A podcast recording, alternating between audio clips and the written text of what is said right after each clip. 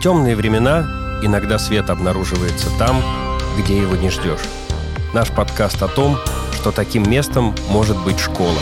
Мы рассказываем о школах и образовательных проектах, которые представляются нам искрами во тьме. Их много, и они продолжают светить. От звонка до звонка.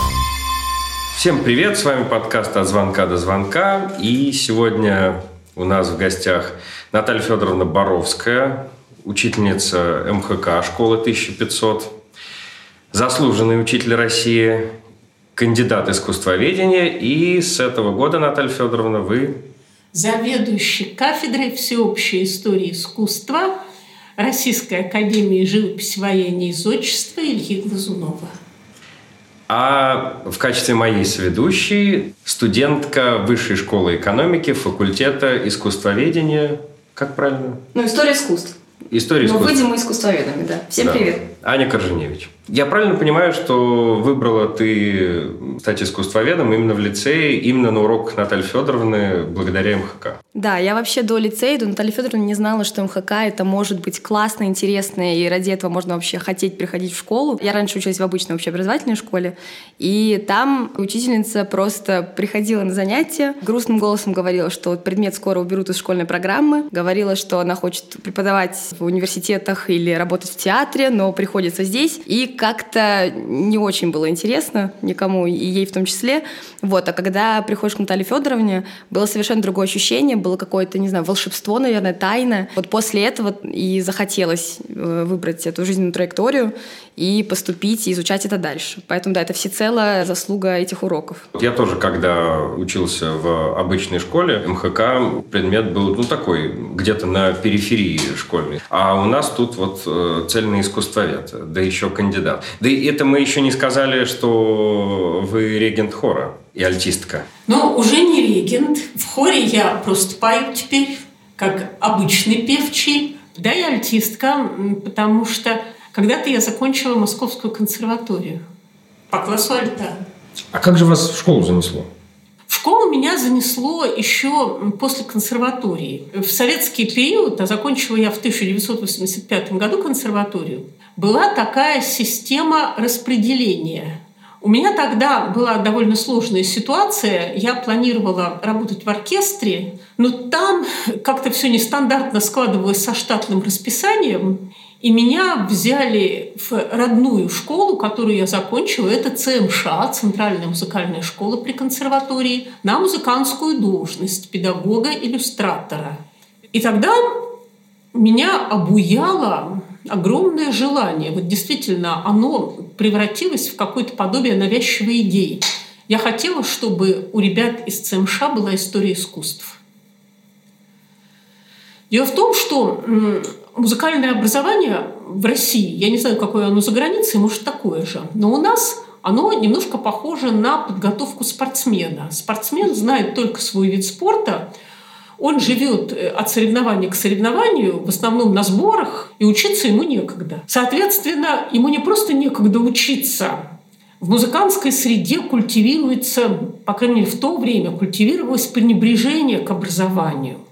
Чем невежественнее молодой человек, тем больше ему кажется, что он может преуспеть по специальности, потому что он жил с иллюзией, что вот он все отдал своей специальности, в том числе и время, предназначенное для общеобразовательной учебы. То есть чем э, уже кругозор, тем лучше. Тем лучше, совершенно верно. Класс. Я росла несколько в других условиях. Меня совершенно иначе воспитывали и в семье, меня мама как в пятый класс в музей привела, так я там осталась. Первое мое посещение музея было историческим. Это была выставка Джаконды в начале 1970-х. Я не помню сейчас точно, какой это был год.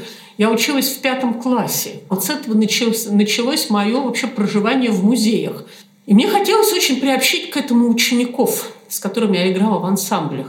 Я показываю картину рождения Венеры кто такая Венера? А человек не знает. Богиня какая-то? Я говорю, а богиня чего? Ну, наверное, воды, раз она на воде стоит. Совсем недавно я попросил вас специально обсудить с учениками Сикстинскую Мадонну, потому что мы с ними должны были начать читать «Преступление и наказание». Как раз там Сикстинская да. Мадонна да. У нас тоже присутствует. Был такой. Вот. У нас да. был такой, у нас два урока такое было. То ли в середине урока, да, где-то вы спросили, а кто вообще такая Мадонна? Когда вы уже что-то разобрали, а. композицию, что-то там такое, да. И, и никто не знал. Никто Нет, не... один ответ был. Это, очень, это, наверное, очень крутая женщина. А потом, а потом когда вы сказали «Богоматерь», одна девочка удивленно сказала «Да ладно!» Да ладно, да. Я поступила в возрасте 25 лет, в возрасте 25 лет под удивление с пальцем у виска всего моего окружения – под возмущение и конфликты с семьей, которая при всей любви к искусству не понимала этого шага, я поступила на искусствоведческое отделение исторического факультета МГУ, на вечернее отделение, потому что днем я работала, но и я не могла уже чисто материально позволить себе роскошь снова пойти учиться вот так в чистом виде, на дневную форму. И на пятом курсе университета, а учились мы на вечернем отделении 6 лет, меня вызвали в деканат и сказали, что нам обратились из находящегося недалеко Дворца пионеров на Воробьевых горах. У них там какой-то эксперимент, вот мы толком не поняли, они там что-то собираются организовать, какие-то занятия, и ищут преподавателя МХК. Я пришла на первый урок, он меня потряс, этот первый урок. Это было начало декабря 1991 года. Это было что-то удивительное. Совершенно потрясающие дети. Они задавали такие вопросы, я помню, по творчеству Джотто, мне это была тема первого урока, которые мы в МГУ не задаем. Ну и, конечно, я тогда влюбилась в лицей. Правда, я первый год не верила, что он долго просуществует. А потом мы прожили еще год, а потом еще год, а потом в 96 году я решилась положить сюда трудовую книжку. И забрала ее только вот э, в августе этого года. И это связано с двумя событиями, да, правильно? С одной стороны, вы стали зав кафедрой в Глазуновке, а с другой стороны, часы МХК э, сократили в восьмом классе. Потому что ввели более важный предмет ОБЖ. Территория МХК превратилась в шагреневую кожу. Хотел как раз спросить, что не, неужели не устаете из года в год повторять одно и то же и объяснять какие-то очевидные ну, вещи, что Мадонна – это Богоматерь там, и так далее? Знаете, я не говорю одно и то же. Ну, объяснить человеку, кто такая Мадонна, святое дело. Допустим, у него нерелигиозная и далекая от искусства семья – Таких слов нет в семейном лексиконе. Его не водили по музеям. Чем ребенок виноват? Наоборот, здорово, что он спросил. Но вам же очень сложно как раз э, с э, такими ребятами из э, нерелигиозных семей, каких, я понимаю, большинство, в общем. Ведь все искусство, оно как-то связано с религией. Приходится... Ну, большая часть. Да, ну и приходится как-то да. сначала Библию пересказывать, да, прежде чем объяснить, что здесь на картине изображено. Это нормально. Время уходит долго хочется к каким-то высоким материям перейти. А это часть мировой культуры. Библия давно интегрирована в культурный процесс, она интегрирована в язык. Я помню поразительным открытием, настоящим открытием для девочки, ученицы 10 класса соцека, была мысль о том, что фраза в чужом глазу сучки замечаешь, а в своем бревна не видишь, это не русская пословица, а перефразированная мысль Христа из Нагорной проповеди. Это тоже э, часть программы «Максимум» мировой художественной культуры, чтобы человек, независимо от своих убеждений, Именно для того, чтобы стать образованным, независимо от своих отношений с религией, вообще с христианством в частности, и вообще с Библией, с Библией как таковой, открыл Библию хотя бы вот именно как памятник культуры, как источник вдохновения и живописцев, и скульпторов, и поэтов с писателями. Хотя бы ради того, чтобы понять, что роман «Преступление и наказание» — это история смерти и воскрешения Лазаря. Что история воскрешения Лазаря не только некая вставка, текст, зачитанный Соней Мармеладовой, а весь роман Это парадигма воскрешения Лазаря. И Раскольников на берегу, рядом с Соней, там на каторге, как Лазарь четверодневный, вышедший из гробницы, но весь еще туго, туго стянутый пеленами. Его еще только предстоит развязать, и ему придется еще заново учиться ходить, разговаривать, видеть мир. Так и Раскольников, который стоит на пороге какого-то нового этапа своей жизни, но, э, как э, говорит Достоевский, для того, чтобы этот этап жизни пройти, ему еще очень многое нужно познать, изменить в себе. То есть для того, чтобы понимать вот эти вещи, человеку необходимо взять в руки Библию. И мне очень радостно, когда кому-то это становится интересно. Конечно, у МХК особое предназначение в школьной системе. С одной стороны, так может сказать любой предметник. У каждого предмета тоже такая задача есть. Но просто у МХК эту задачу ярче видно. Нужно дать человеку некий банк данных, да, он должен знать художников, архитекторов, знать их важнейшее произведение, то есть э, должна быть какая-то фактическая база, что, собственно, и есть образование. Но это не самоцель предмета, потому что, занимаясь всего один час в неделю, бегая по репетиторам и готовясь к ЕГЭ, конечно, человек не будет глубоко изучать МХК, даже если ему интересно на уроке. У него элементарно для этого ни времени, ни сил не хватит. Фактов он вынесет немного. Хотя, если сидеть не в телефоне, а хотя бы вот действительно обсуждать тему и что-то записывать по моему требованию, то базовый уровень знаний вынести можно. Вот сидит человек, который поступил в один из лучших вузов страны и пользуется вот базой, полученной в лицее, потому что Аня занималась. Да? Но таких, как Аня, мало. И даже если они мало выучат и запомнят, и усвоят, на МХК все равно можно сделать очень важную вещь. Потому что через искусство человек может заглянуть в себя. МХК – это предмет, который ставит человека перед самим собой. Вот когда мы обсуждали возможные мотивы предательства Иуды, а также заодно то, почему никто из евангелистов этот вопрос не поставил в Евангелии. Там перечисляются некие поступки Иуды. Один Матфей решился рассказать про его самоубийство в финале. Остальным, вероятно, он был так отвратителен, что им не хотелось даже упоминать о нем лишний раз, не то что там копаться в мотивации его поступков. И мы обсуждали это, ведь это так важно. Вот мотивы, э, почему они этот вопрос не затрагивают. Размышляя о таких вещах, человек, независимо от того, религиозен он, не религиозен, интересны ему или интересны вот вопросы религии как таковой – Человек задумывается о жизни, и в этот момент, когда он это обсуждает, у него формируется внутренний мир. Ведь наша беда, и эта беда не только конкретно там наша, это общемировая беда, что в построении баланса жизни внешней и жизни внутренней у человека часто внешняя жизнь перевешивает. И человек боится внутренней жизни и уходит от нее в какие-то внешние события, кто во что. Это не значит, что этого не должно быть. Человеку очень важно быть активным в мире вокруг себя, иметь позицию, убеждения, действовать. Но эти действия не будут плодотворны ни для него, ни для других, если он не научится понимать самого себя и жить внутри себя, создавать свой мир – Искусство – это прекрасный шанс начать учиться, создавать свой мир.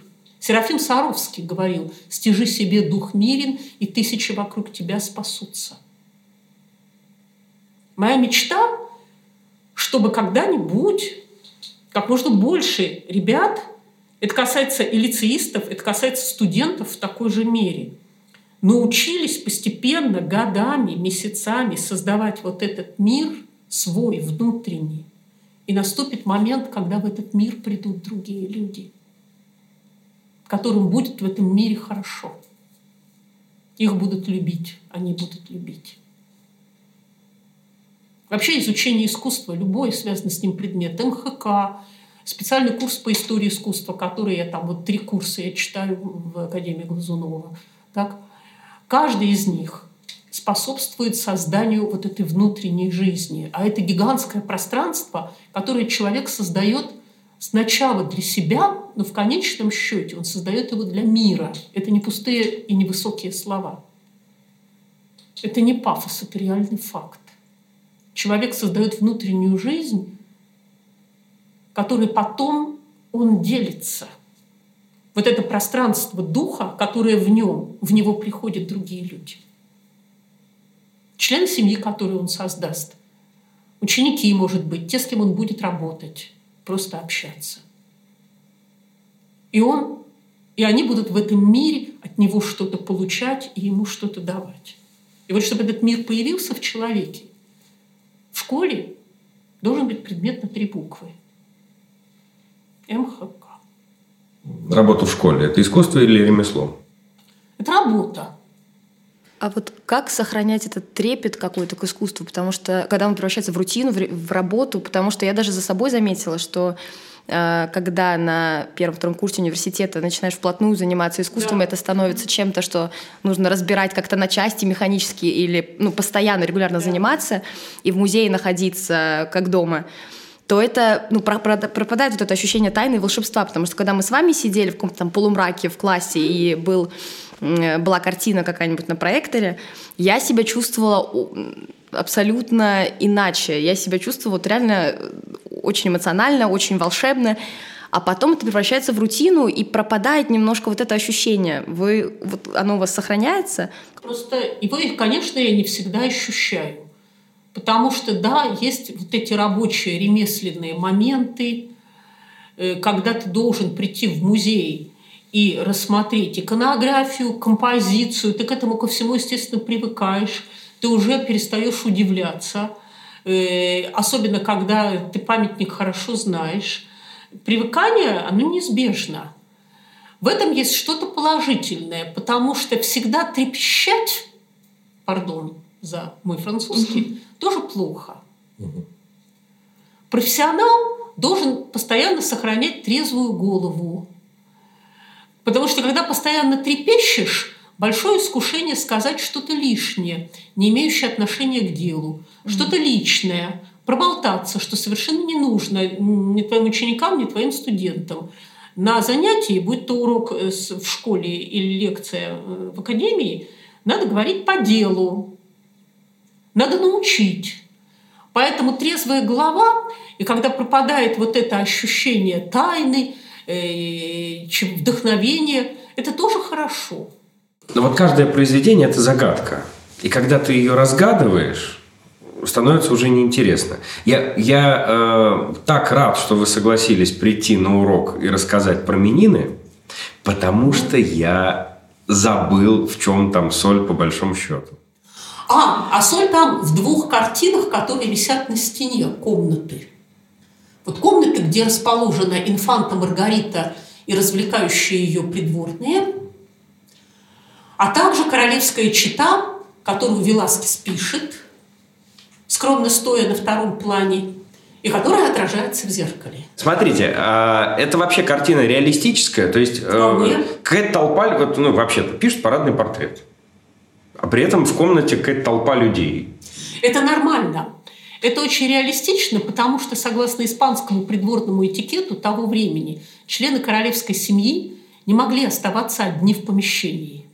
О. Статсдаму, которая хоть на минуту оставила королеву одну, лишалась всех прав, отправлялась на пять лет в ссылку, и после этого, после ссылки, она имела право возвратиться к себе, но с ограничениями. Она не могла участвовать э, в, на, в балах и разных мероприятиях, имеющих отношение ко двору.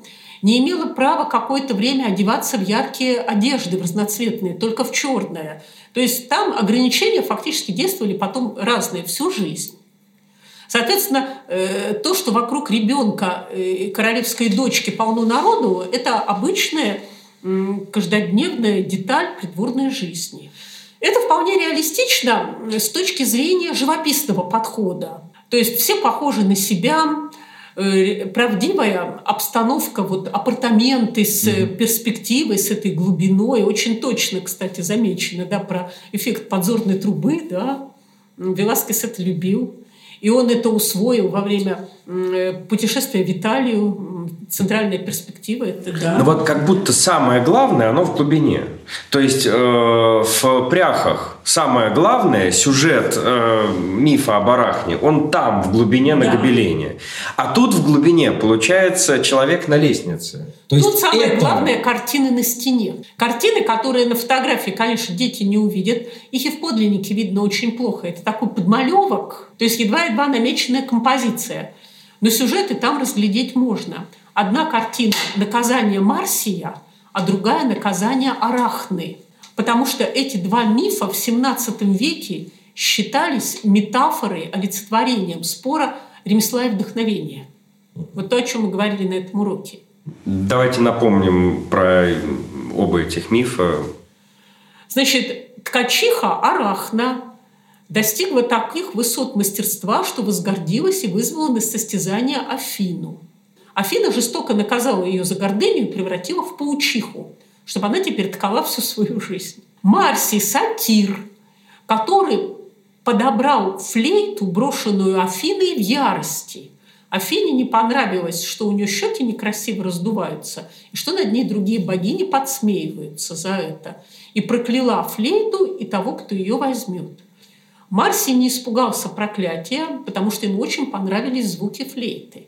Выучился играть на ней, но проклятие сработало в том, что он тоже возгордился и вызвал на состязание в музыке Аполлона и выиграл, согласно суду царя Медаса. Аполлон приговорил Марсия к жесточайшей казни, сдиранию кожи заживо. Так вот, Марсий и Арахна в этих мифах, по мнению мыслителей XVII века, олицетворяли ремесло, а боги, соответственно, вдохновение.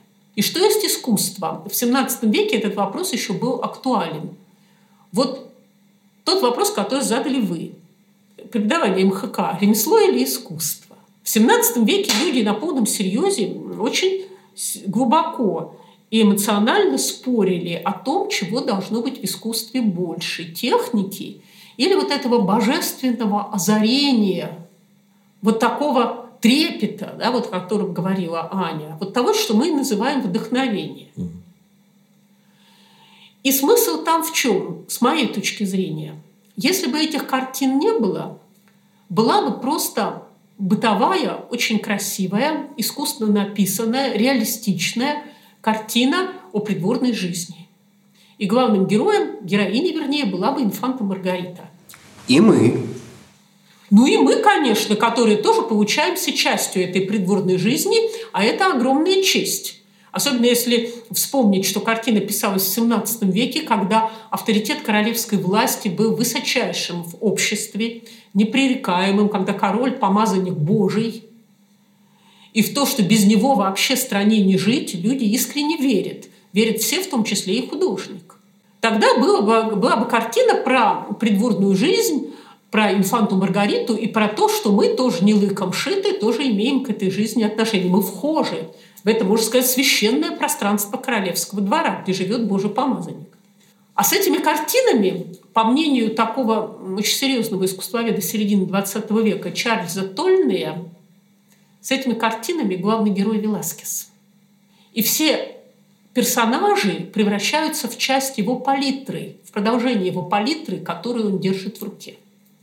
Потому что он показан в процессе написания картины. У него в руках кисть и палитра. Я вообще хотела, кстати, вернуться к музеям, потому что вот вы говорили про то, как много вы там проводили времени, вообще все искусствоведы там много проводят времени, у меня есть вопрос, как туда ходить, потому что и у меня, и у всех моих однокурсников есть проблема, что если у нас нет задания или конкретной задачи и работы, которую нужно там проделать, мы не знаем, как там вообще находиться, что там делать. И люди, которые вне нашей сферы, тем более, вот с кем я общаюсь, друзья, семья, не совсем понятно, что делать в музее. Как водить школьника в музей, чтобы он туда захотел пойти еще раз? Я не могу объяснить Какая сила толкала меня в музей в школьные годы, в старших классах, когда я вместо того, чтобы заниматься специальностью, шла в Пушкинский. Я потом стала это понимать, но тогда, в те годы, я не понимала, почему, когда я иду по лестнице белого зала, у меня внутри вот действительно этот и трепет, и что-то там какой-то огонечек зажигается. Живописцы бедные, которые у меня вот в студентах, они заканчивают художественное училище, где у них история искусств. До этого многие ходили, как сейчас говорят, в художку, то есть в художественную школу для детей, где была история искусств. Вот они приходят в художественный вуз на художественную, на историю искусств. Опять консервы, опять пещера Альтамира, пирамида Хеопса. Э, понимаете, это мне интересно, а им это уже все поперек горла стоит. Соответственно, ты придумываешь разные методы оживления. Но один метод вы все знаете очень хорошо. Э, это эм, если хочешь понять произведение искусства, стань им. Во-первых, ты понимаешь, это очень полезно для изучения композиции, потому что ты ее понимаешь не теоретически, а физиологически. Mm-hmm. Вот когда ваш класс был маленький, вот в восьмом классе, мы пошли в зал греческих слепков, но мы заранее подготовились. Мы выбрали себе статуи и должны были не просто так встать, но еще ожить и рассказать про себя от имени статуи. Твоя одноклассница Катя Федорова написала стихотворение от имени Аполлона, убивающего ящерицу Проксителя, где выразила глубокое возмущение скульптором, что он изобразил меня, Аполлона, убивающего какую-то крошечную ящерку, и поставил в положение контрапоста как простого смертного. Меня, Аполлона, который убил чудовище – Стихотворение кончалось грозным предостережением. «Знай, смертный, мусагет обиды не прощает, и скоро-скоро он тебя жестоко покарает». А еще другой ваш метод э, – это праздники жизни. А, праздники жизни? Ну да, праздник жизни – это зачем? Почему праздник жизни? Потому что поговорить об искусстве – это праздник. В какой форме проходит этот праздник? Да по-всякому. Либо в игровой, вот в такой, которую мы только что обсудили, Игровые формы усложняются. У меня э, был зачет, ребята назвали его «Баттл», потому что он проходил в форме встречи французских импрессионистов с русскими передвижниками. Как они там не подрались, я не знаю. Победитель был? Встала одна девочка. В общем, она организовала нам благородную ничью. Она сказала, господа, что вы ссоритесь. Если мы сейчас выйдем на улицу и спросим, кто такой, например, месье Репин, нам скажут, что футболист. Вот эти все вещи, на мой взгляд, по-моему, опять-таки приближают музей к человеку. Потом, что еще очень важно, я не всегда рассказываю биографии художников. Бывает так, что мне этого просто не позволяет время. Но есть художники, с которыми я наоборот очень подробно разбираю биографию. Для того, чтобы почувствовали ребята, что за этими картинами стоит живой человек. Это тоже поможет им потом ходить в музей, потому что вдруг они вспомнят, как он жил. Это был подкаст «От звонка до звонка». Слушайте нас на всех платформах. Ставьте лайки, пишите комментарии. В описании вы найдете нашу почту. Пока.